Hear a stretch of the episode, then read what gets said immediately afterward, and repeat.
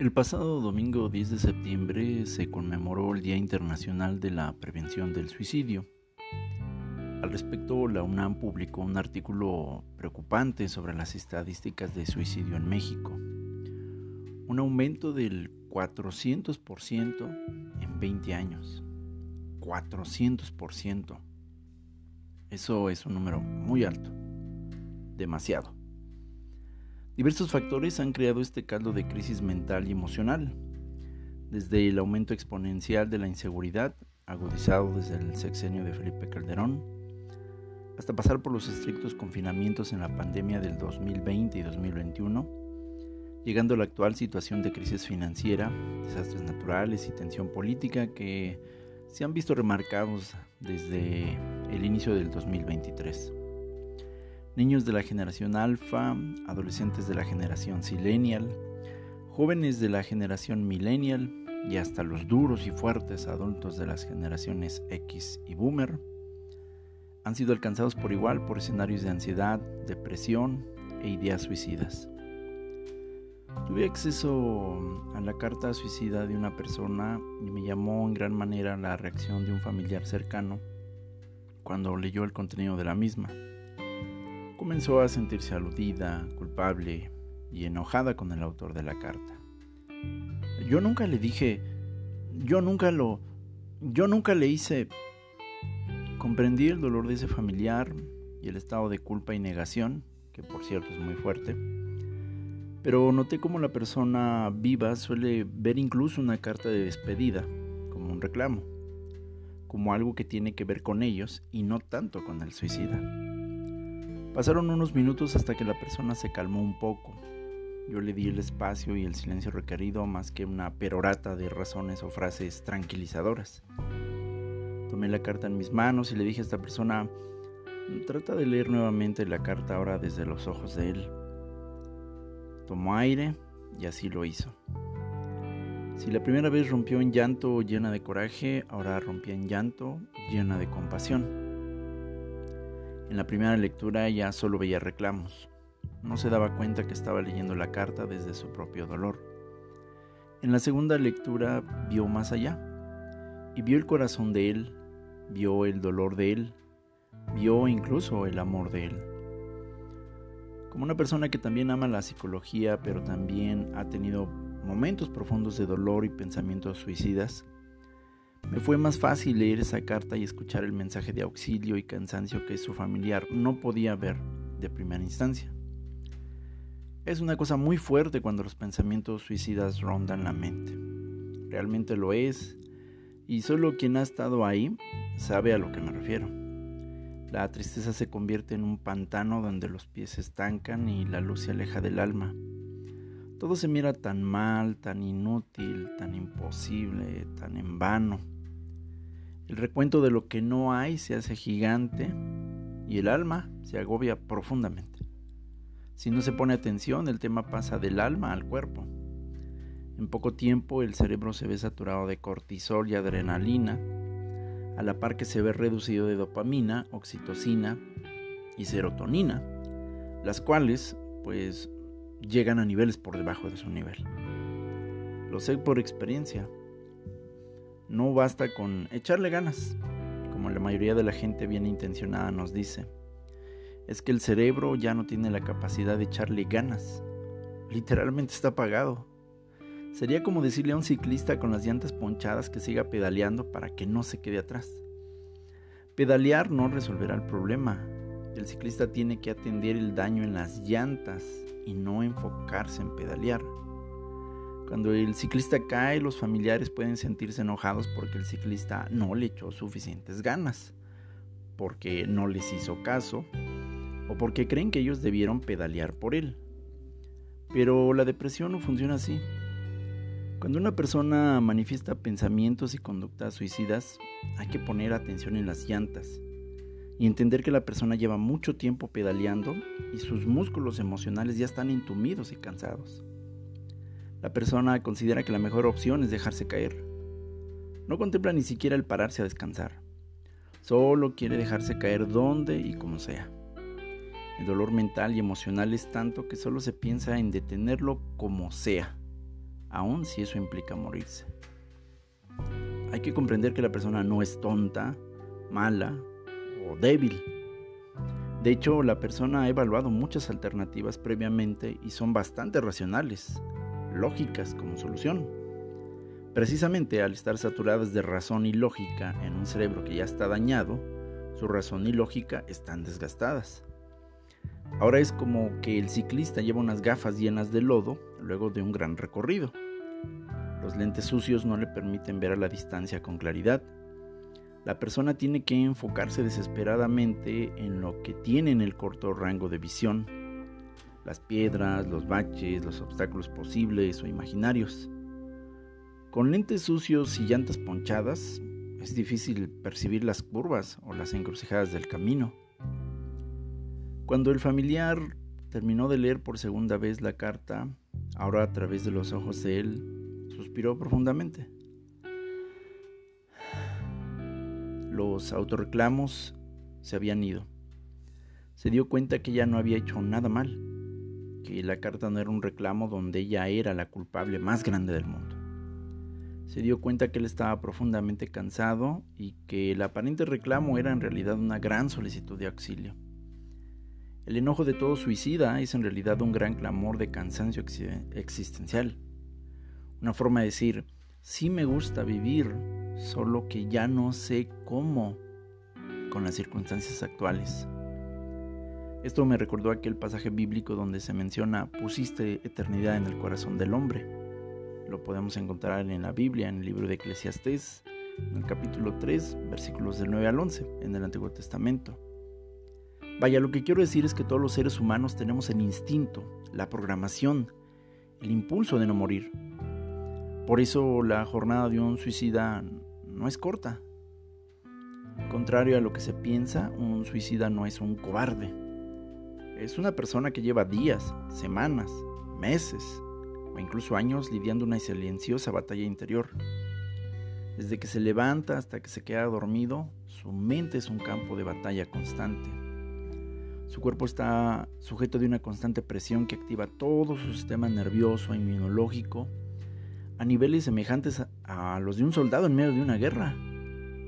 La gente no lo ve, pero la persona está en una auténtica batalla a pesar de que no porte un fusil o un uniforme. Lleva sonrisas sociales en el rostro, pero por dentro lleva mucha sangre escurriendo. El cerebro está diseñado para tolerar altos niveles de estrés y dolor. Cuando estos niveles se consideran rebasados, el cerebro encuentra dos recursos de supervivencia, la locura o la muerte. El instinto de mantenerse vivos es tal que el cerebro apuesta por apagarse a sí mismo con tal de que el resto del cuerpo se mantenga.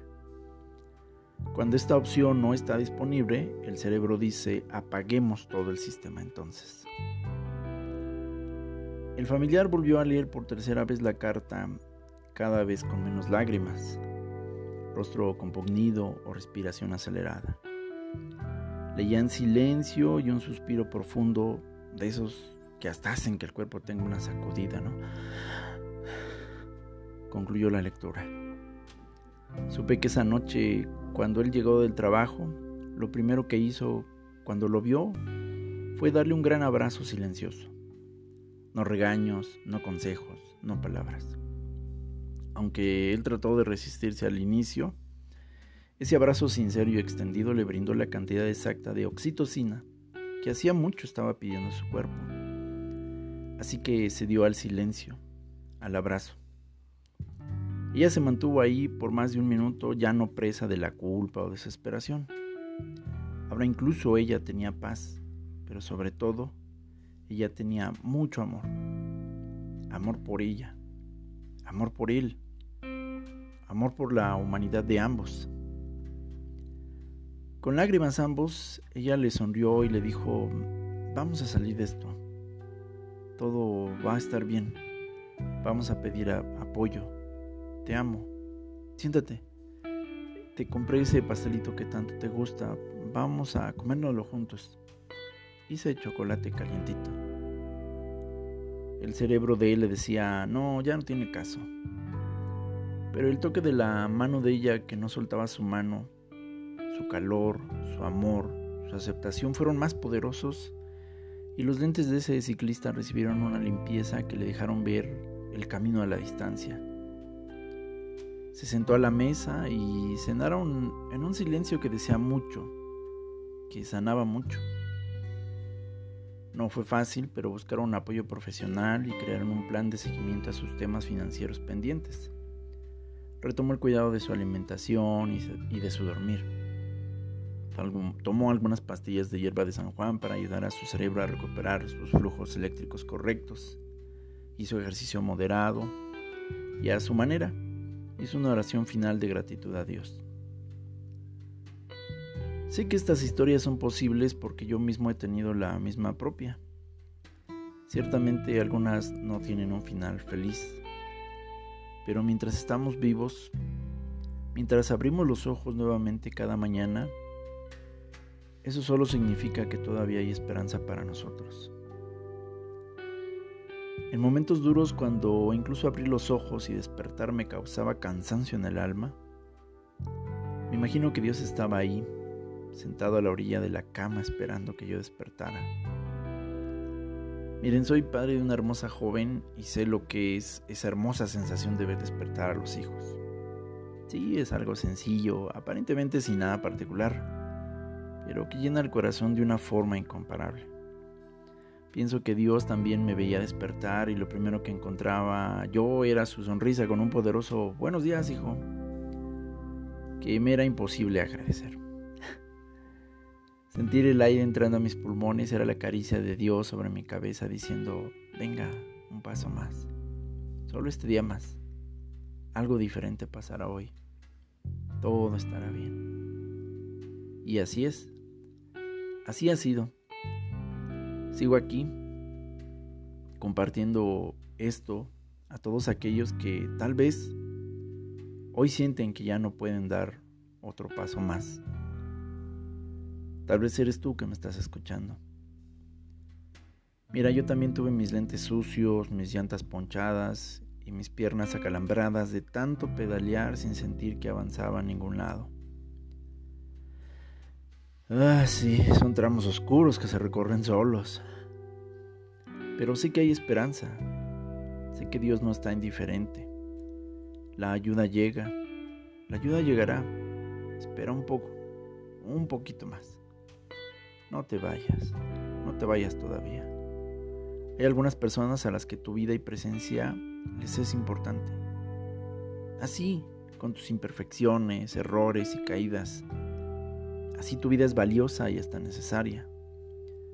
Nadie en este viaje viene sin maletas gastadas y los zapatos raspados y sucios.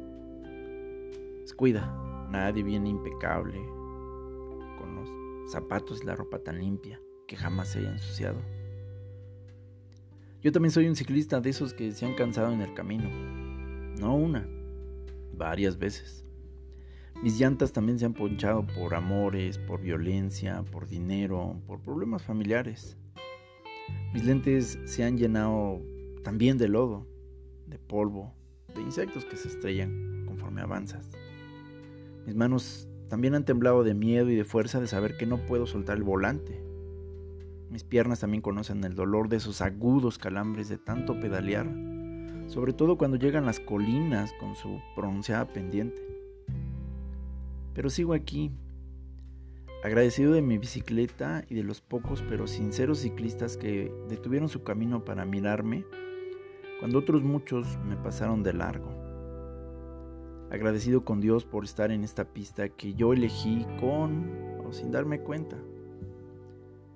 Lo bueno de las carreteras es que tienen varias salidas, varias curvas. Así es la vida misma. Mira, si te vas ahorita, mucho nos dolerá. Es en serio. Pero no lo digo como carga, como culpa, como trámite. Lo digo en verdad. Porque si nos faltas tú, una parte de nosotros también nos faltará. No te vayas. No así. No de tu propia renuncia. Que cuando la muerte nos encuentre, nos encuentre vivos de tal manera que vida dejemos como legado a, los que en esta pista también en su momento la carrera han de terminar. Has avanzado mucho. Se vale cansarse. Se vale detenerse en el camino. Pero por favor, no abandones la carrera. Todavía no. Aunque parezca que todo es en vano, no te quites todavía el casco. Deja de pedalear ahorita. Vamos a ponerle atención a la solución en las llantas. Incluso si la cadena se ha roto. Encontraremos otra nueva. Siempre hay una refacción. Vamos por ayuda. Déjame abrazarte y cargar contigo un momento esas cosas que parece que ahorita ya no sirven. Solo estás cansado. Solo estás cansada. Y está bien estar cansado. Reposa. Dios es un buen doctor. Deja que te cure las heridas. No hay prisa en llegar tanto a la meta, como tanto nos dicen, sino lo importante es disfrutar el viaje mientras vamos en el camino hacia allá, hacia la meta. Lo sé, lo he estado aprendiendo. No es sencillo. Toma tiempo entenderlo. Escúchame, por favor. Amiga, amigo. Otro día más otro paso más. Quédate todavía otro paso más. Si al escuchar este mensaje necesitas apoyo, mándame un mensaje por favor en la página en Facebook de Señor C con C de conciencia y lo responderé a la brevedad posible. Por favor, otro día más, otro paso más quédate todavía. Otro paso más. Tu amigo compañero ciclista también, Juan José Morales.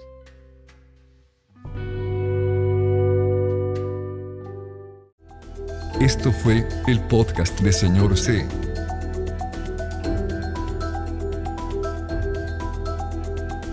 Gracias por tu tiempo y tu presencia.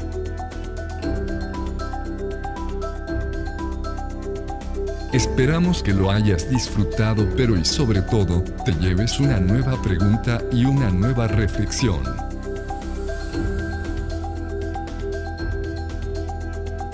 No te decimos adiós, sino hasta la próxima.